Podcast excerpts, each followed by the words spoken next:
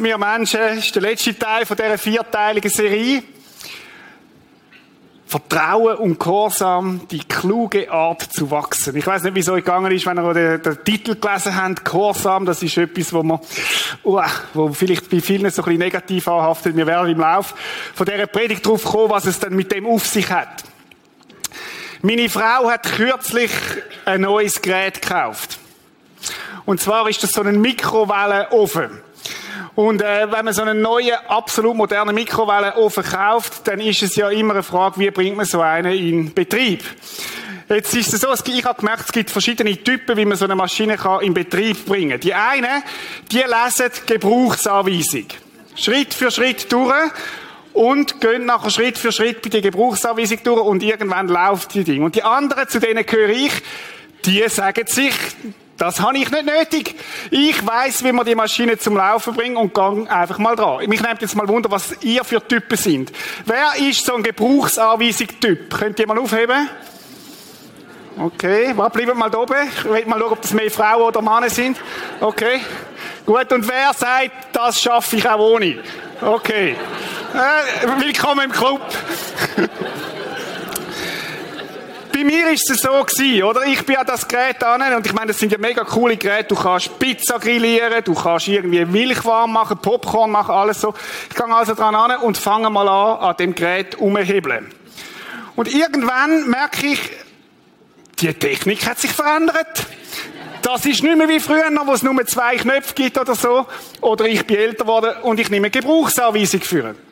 Und dann ließ ich nach, gewisse Zeit bin ich recht systematisch und dann habe ich das Gefühl, jetzt weiss ich's. Und dann lege ich es weg, um nach fünf Minuten wieder am gleichen Punkt zu sein und zu sagen, hey, ich muss wieder nachlesen, weil da kann man ja auch noch verschiedene, äh, verschiedene Programme, extra schnelle Programme wählen und so weiter. So geht's mir im Umgang mit einer neuen Maschine. Und ich kann euch sagen, es zu, ich habe sie bis jetzt nicht im Griff.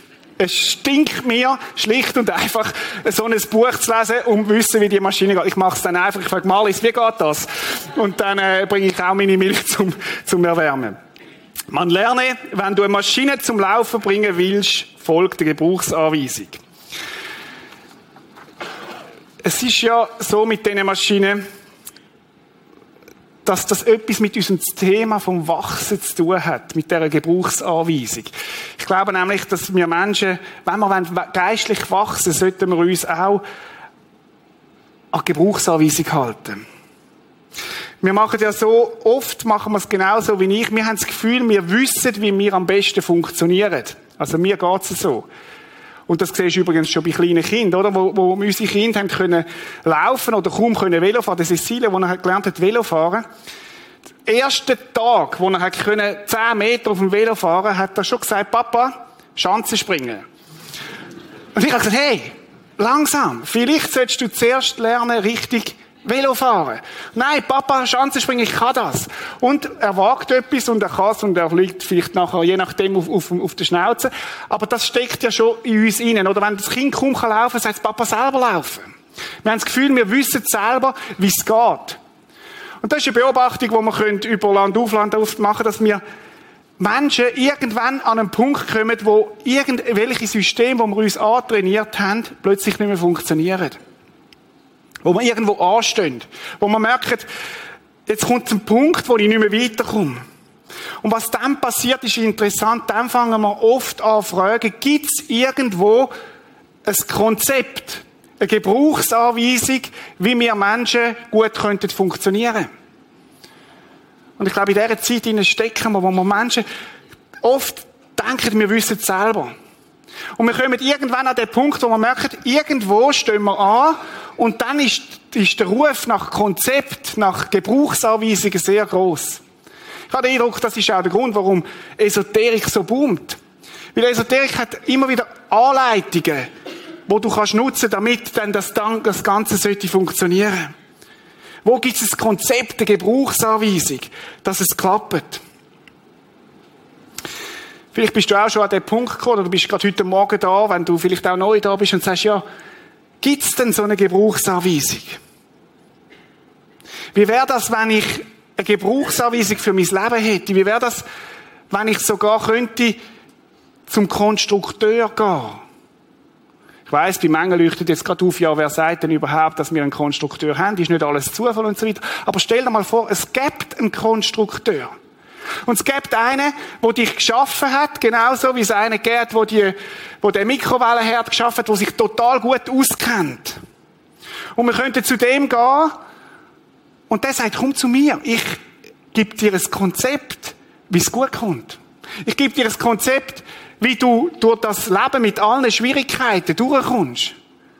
Es gibt sogar eine Hotline, wo du kannst wählen, wo 24 Stunden, 365 Tage im Jahr offen ist, wo du mich darfst fragen und ich werde dir Antwort geben auf das, was du suchst. Das wäre doch genial. Und stell dir vor, es gibt sogar. Die Bibel, Gottes Wort als eine Gebrauchsanweisung für unser Leben. Ich glaube, es gibt kein relevantes Thema in unserem Leben, wo die Bibel nicht eine Antwort hätte darauf. Und ich denke, manchmal ist die Bibel aktueller als manche Tageszeitung, wo man Wegweisung bekommen für unser Leben. Und es gibt die Hotline. Es gibt sie tatsächlich. Wo du darfst zur Ruhe kommen und Gott fragen, Gott, hast du mir etwas zu sagen in diese Situation hinein? Ich mache das regelmäßig, wenn ich Gespräche habe mit Leuten, dass ich am Schluss von dem Gespräch, manchmal auch schon am Anfang sage, lasst uns einen Moment still sein. Und lasst uns hören, ob Jesus etwas direkt möchte sagen in die Situation hinein. Und wisst ihr was? Oft ist passiert genau das Wesentliche. Wo Gott einen Gedanken reingibt, ein Wort, eine Ermutigung. Und ich denke, wow, das hätte ich nie, da wäre ich selber nie drauf gekommen. Aber Gott kann mir das geben. Gott kann uns das geben eine Hotline, die erreichbar ist. Und wenn wir heute beim Thema Wachsen sind, dann ist eigentlich die Frage, um was geht Gott dann in unserem Wachsen hinein? Und schau, es gibt ein Wort oder zwei Wörter in der Bibel, wo, wo, wo Gott eigentlich darum ringt. Im ganzen Alten Testament, in der Geschichte vom Volk Israel mit Gott. Und im Neuen Testament, in der Geschichte von den Jesus-Nachfolger mit, Jesus, mit Jesus, gibt es eigentlich zwei Wörter, wo, wo, wo Gott sagt, vertrau mir. Alles geht eigentlich nur um das. Vertrau mir. Das ganze Evangelium ist eigentlich ein Versuch von Gott, eine Liebeserklärung von Gott an uns Menschen, wo es darum geht, vertrau mir. Immer wieder kommt das, vertrau mir, vertrau mir. Das ist, das ist der Wunsch, wo Gott an dich und mich hat, dass wir ihm vertrauen. Und dass wir wachsen in dem Vertrauen. Vertraue ich Gott? Vertraue ich am Konstrukteur, dass er gute Absichten hat mit meinem Leben? Vertraue ich der Gebrauchsanweisung,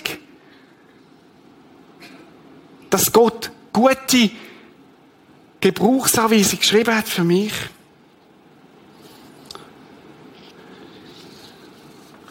Und wie drückt sich das Vertrauen aus? Folge ich deren Anweisung im Notzustand, wenn ich nicht mehr weiter weiß, oder könnte es sein, dass ich sage, wow, ich fange an vertrauen, auch wenn ich noch nicht alles verstehe, auch wenn mir die, die Gebrauchsanweisung komplex scheint, auch wenn ich nicht, nicht in alle Details schon weiß, will ich vertrauen.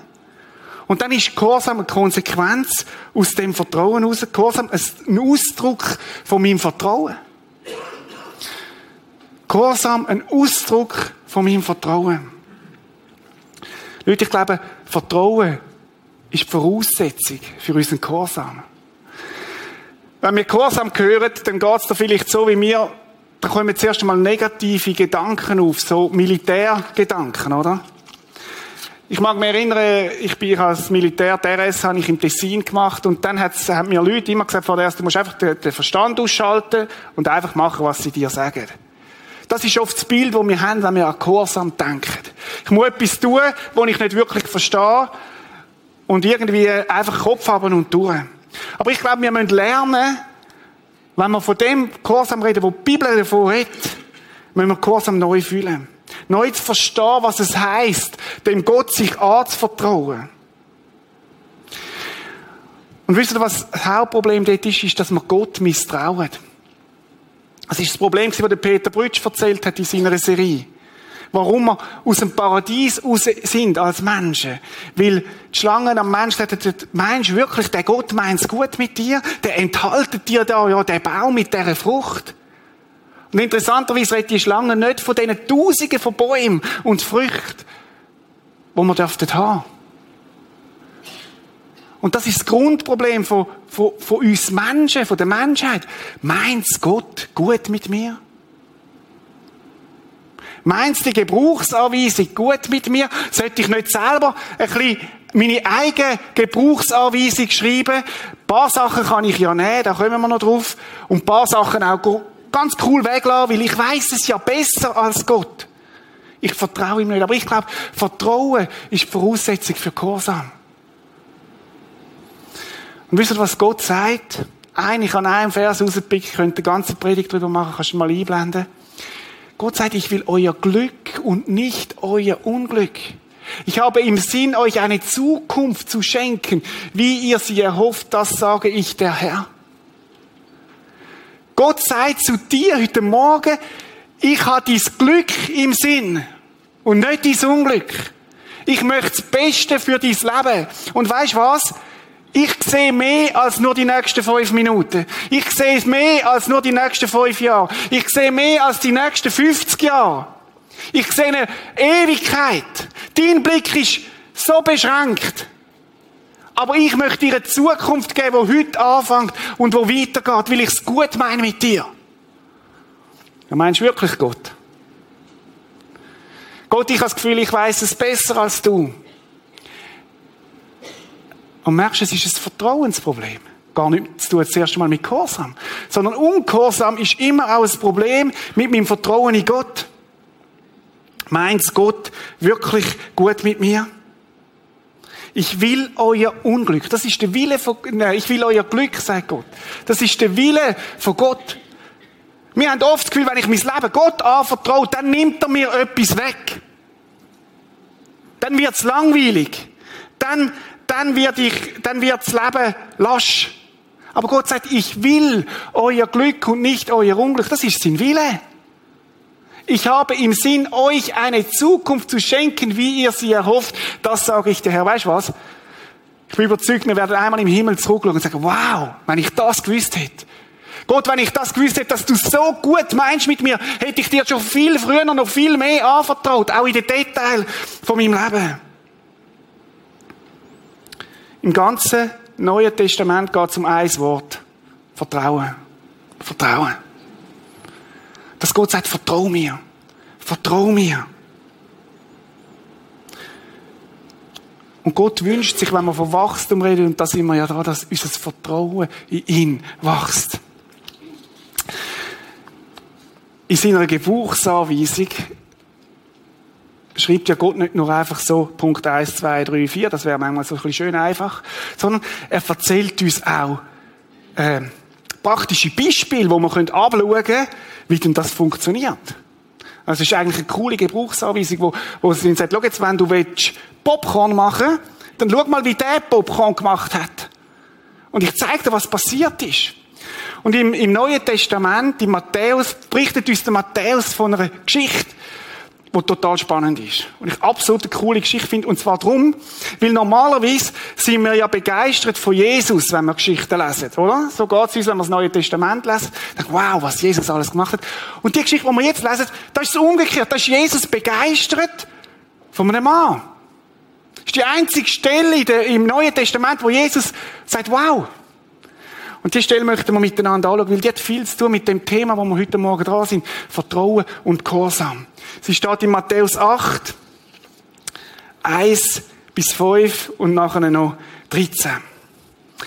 Eine große Menschenmenge folgte Jesus, als er vom Berg herabstieg. Jesus ist auf dem Berg, sie kommt runter. Viele Leute sind ihm nachgefolgt. Das ist faszinierend was Jesus da gemacht hat.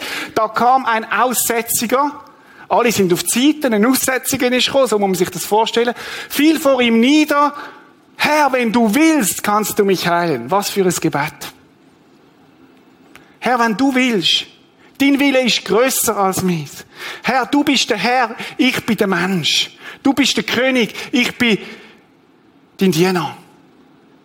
Schon in dem Gebet steckt etwas drin von, von einer Autorität, wo dem Gott, dem Jesus zugegeben Herr, wenn du willst, kannst du mich heilen.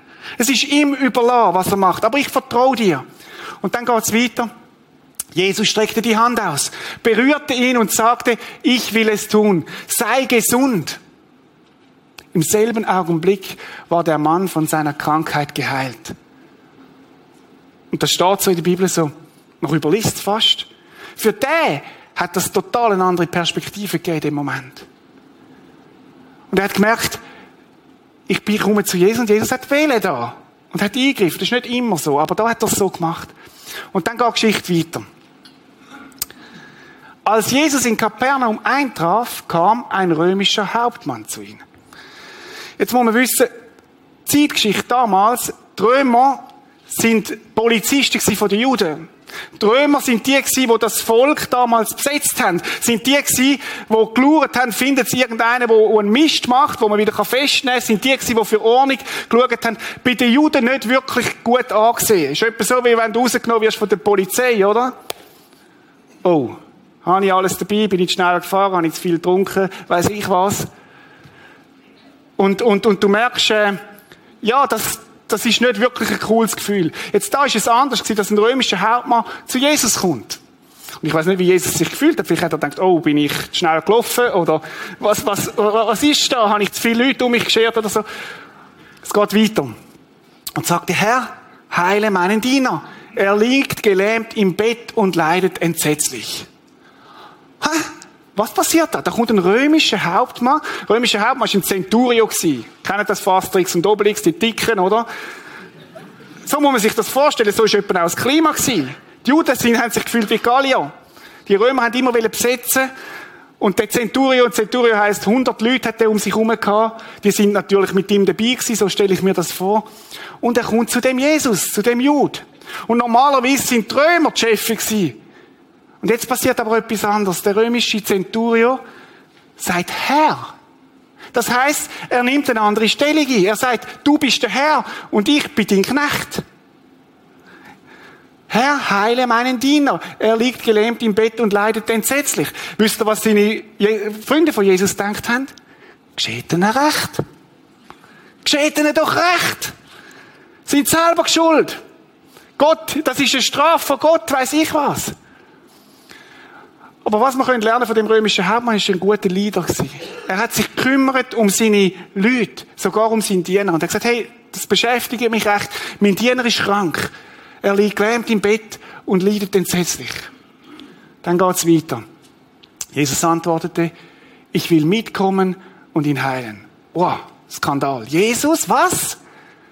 Jesus, du willst mit, mit dem römischen Hauptmann in das heinische Haus hinein? Da verunreinigst du dich ja. Das ist stimmig die Ansicht in dieser Zeit, dass Jesus mitgeht zu einem Heid, zu einem, wo Gott nicht arbeitet, sondern seine Götter arbeitet. Das geht gar nicht. Nein, Jesus geht's noch. Ich will mitkommen und heilen, sagt Jesus. Weil ich kümmere mich um die Menschen. Ich habe eine Liebe für die Menschen. Und dann kommt ein erstaunlicher Satz, wo das römische Hauptmann sagt. Der Hauptmann erwiderte, Herr, ich bin nicht wert, dich in mein Haus zu empfangen. Sagt Jesus, ich bin nicht wert, du hast eine andere Stellung als ich. Ich bin nicht wert, dass du zu mir kommst. Du musst auch nicht deine Gebote übertreten. Das ist nicht nötig. Und er sagt weiter, sag nur ein einziges Wort, dann wird mein Diener gesund.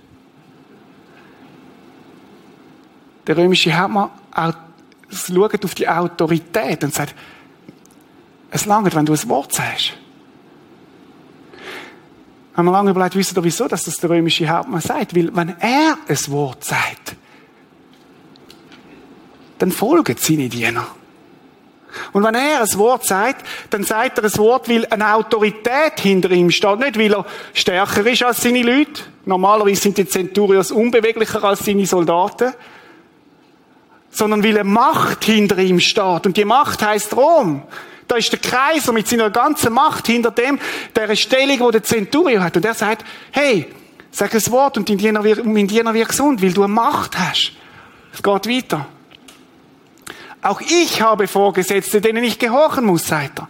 Ich stehe auch immer in einer Kette rein. Auch ich habe Vorgesetzte, die ich folgen muss. Zum Beispiel, wenn der Kaiser etwas sagt.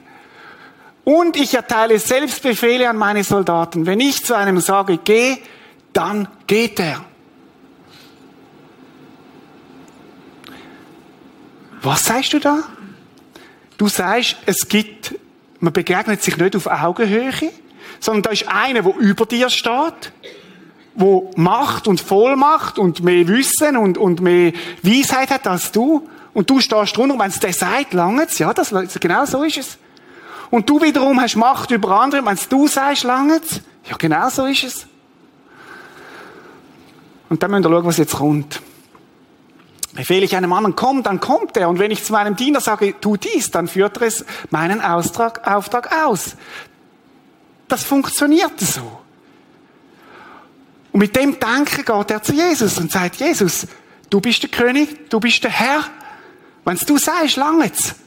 Dann muss nicht noch, dann gibt's nicht noch wenn und aber. Wenn du im Militär widersprichst und sagst, aber das mache ich nicht, dann gibt's Konsequenzen. Und so denkt er. Ich bin gehorsam, weil ich weiß, der meint's gut. Und dann sagt Jesus Folgendes. Als Jesus das hörte, wunderte er sich sehr. Ich meine, das ist sehr deutsch übersetzt, oder? Wenn ich das müsste übersetzen, so wie, wie es wirklich auch steht, dann würde es folgendermaßen heißen. Wow, wow, wow. Wow, sagt Jesus. Wow! Wow! Da ist einer, wo mir vertraut. Da ist einer, wo, wo auf mich setzt. Da ist einer, wo, wo, wo verstanden hat, um was es geht.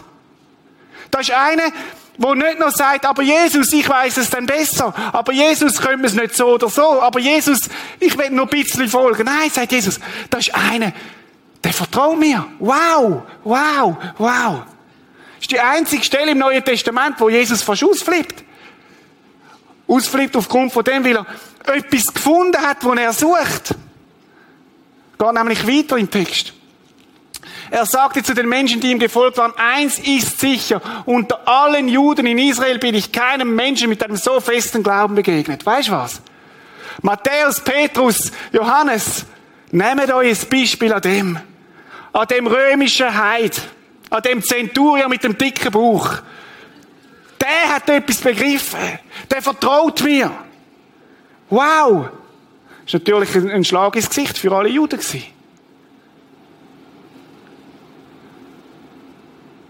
Das suche ich, sagt Jesus.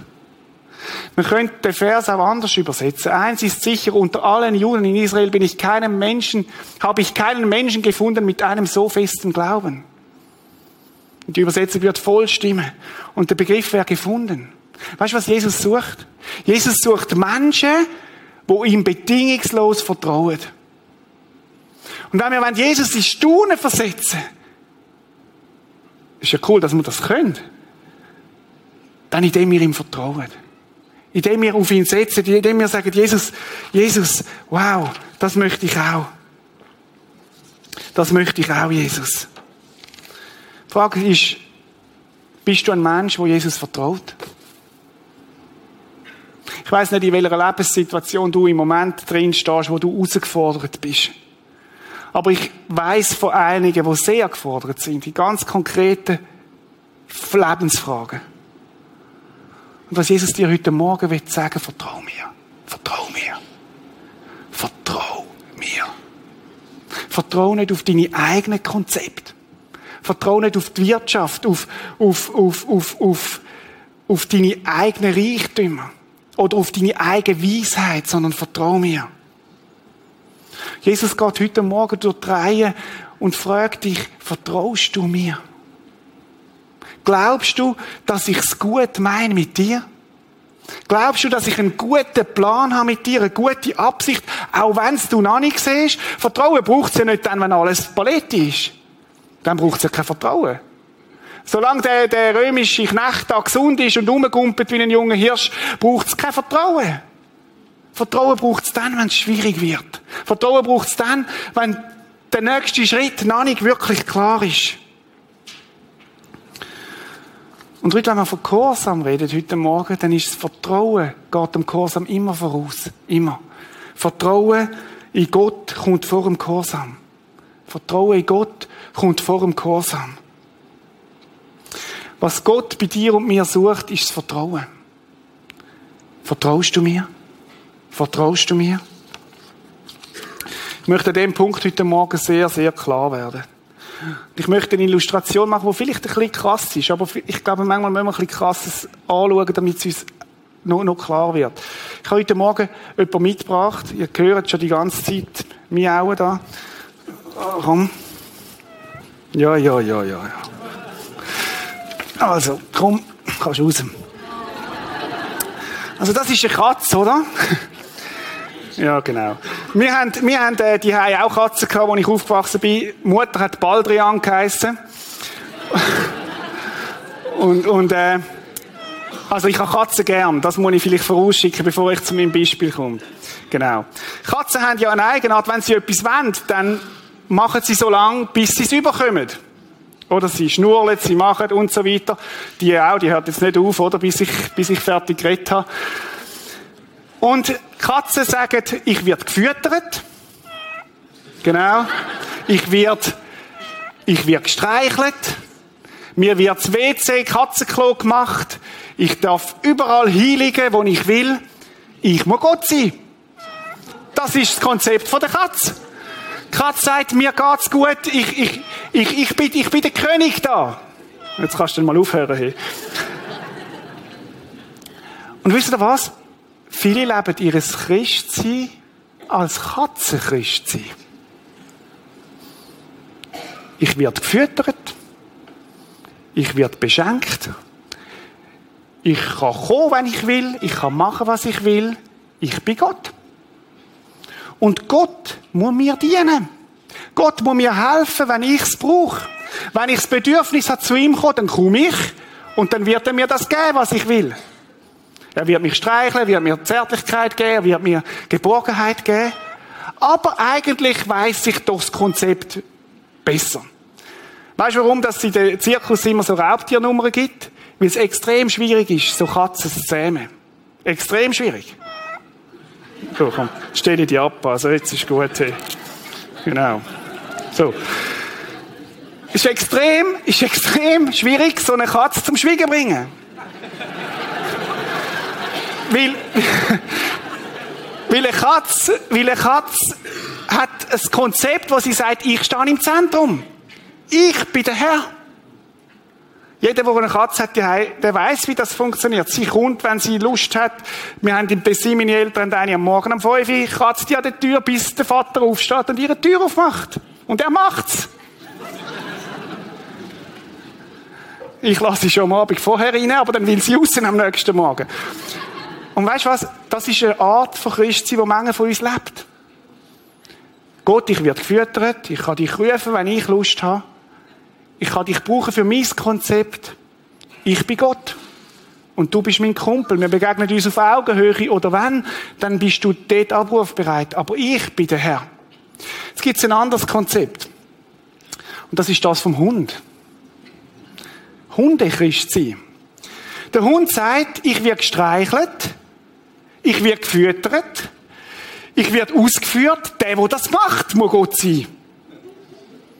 Das ist ein anderes Konzept. Wenn der ruft, dann folge ich. Jetzt können wir mal schauen, Christian, komm mal führen. Du bist nicht der Hund, sondern Hundebesitzer. Und du hast einen, ihr habt einen Hund, das ist der Bacho, gell? Ja. Könntest du den mal rufen? Mal schauen, ob der kommt, wirklich. Bacho, komm. Nein. Komm. Oh. Wow.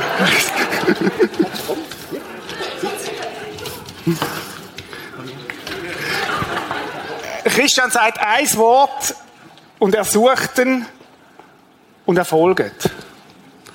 Und wisst ihr, das ist ein anderes Konzept. Für den Bacho ist klar, wer der Meister ist. Genau. Und er schaut jetzt nach um und wenn du rufst, kommt er nochmal. Also komm, ruf ihn nochmal. Bacho, komm.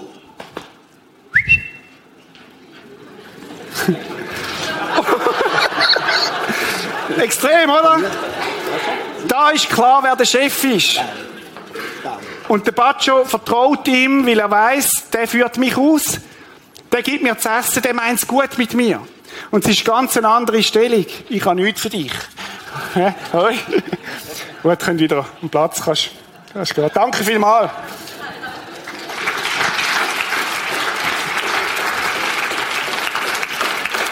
Konzept vom Bacho ist ganz anders als das Konzept von dieser Katze. Und meine Frage ist, heute Morgen, um das geht's.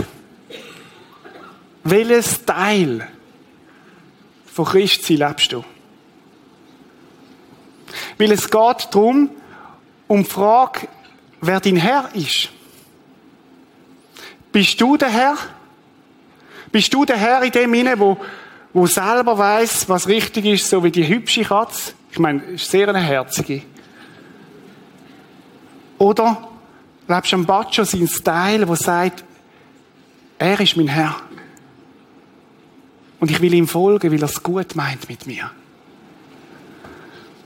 Ich will ihm folgen, weil er es gut meint mit mir, weil er für mich sorgt, weil er, weil er sich um mich kümmert. Zurück zum römischen Hauptmann. Der römische Hauptmann sagt, Herr, heil mein Diener. Bei ihm ist klar welche Stellung das Jesus hat und welche Stellung das er hat.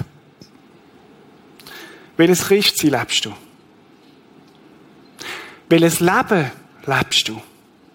Ist Gott bis anhin bei dir kein Thema gewesen?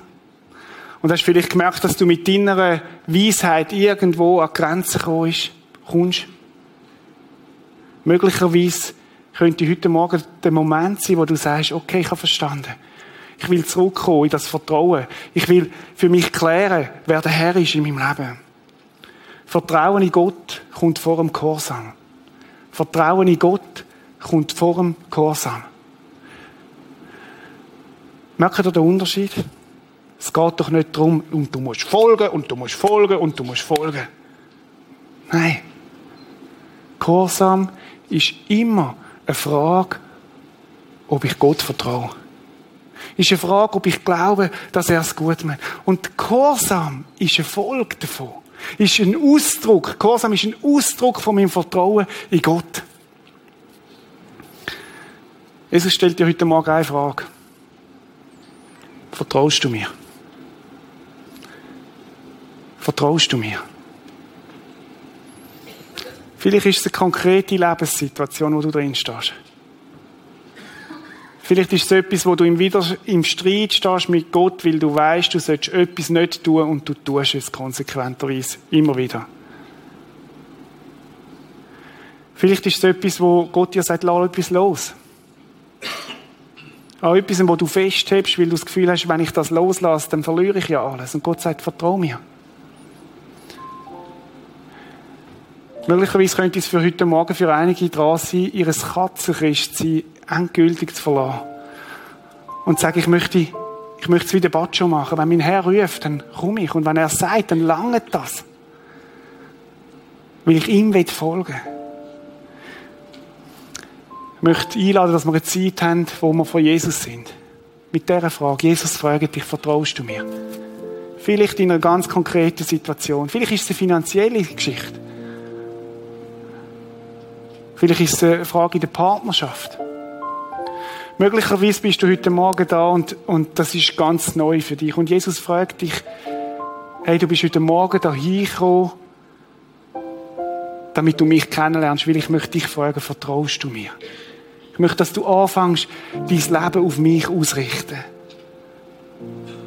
Und es gibt einen Haufen Stellen, wo, wo in der Bibel auch sagt, vertraue dem Herr und dein Leben wird gelingen. Nicht immer so, wie wir es uns vorstellen. Ich nehme nicht an, dass der Batscho immer die Runde läuft, die er möchte. Manchmal wird der Christian ihm sagen, gang, jetzt gehen wir da durch. Aber es ist gut, weil ich weiß, warum. Ich habe einen Plan mit dem Leben. Lass uns eine Zeit haben, wo wir von Jesus sind. Jetzt gerade die Minuten und einfach die Frage so zu dir annehmen. Jesus, wir sind vor dir und möchte ich bitten, Heiliger Geist, dass du jetzt durch die Reihe gehst. Du weißt, wo jedes von uns gefordert ist, drin steht. Und du möchtest unser Herr sein, Herr. Red du durch deinen guten Heiligen Geist. Heiliger Geist, komm du und zeig du auf, wo wir, wo wir im Streit stehen mit dir. Oder wo wir auch ein Christsein leben, das nicht wirklich in dem Gehorsam ist, weil wir dir nicht vertrauen, Jesus. Du weißt, wenn Menschen da sind heute Morgen, wo dich noch nicht kennen, wo dich nur vom Hören sagen kennen, dann bitte ich dich in diesen Minuten, dass du ihnen begegnest, Herr.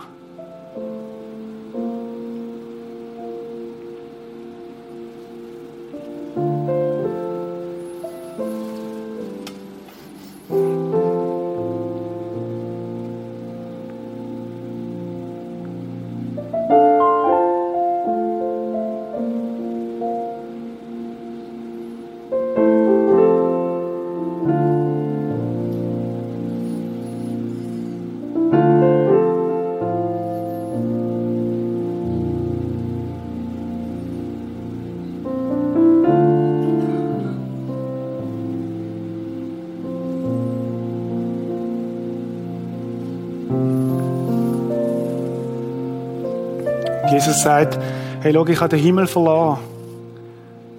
Der geniale Ort und bin auf die Welt gekommen, weil die Beziehung zwischen dir und Gott kaputt gemacht worden ist durch den Ungehorsam, das Nicht-Vertrauen. Und ich bin gekommen, um die Beziehung wieder herzustellen. Weil ich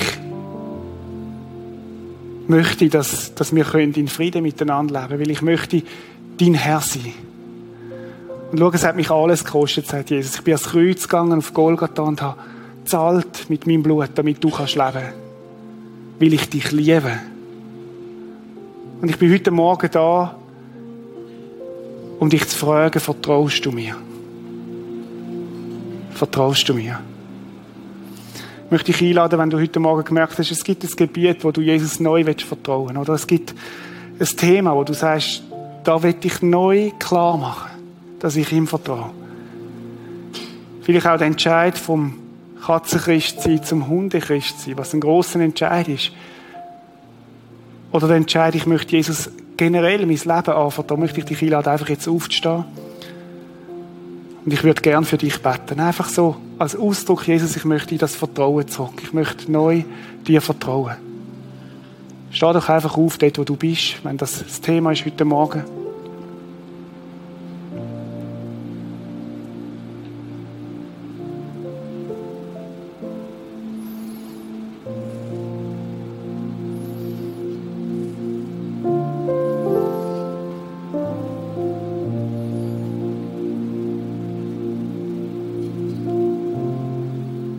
Auch im Kino. Steh doch einfach auf, dort, wo du bist, wenn das heute Morgen für dich da ist.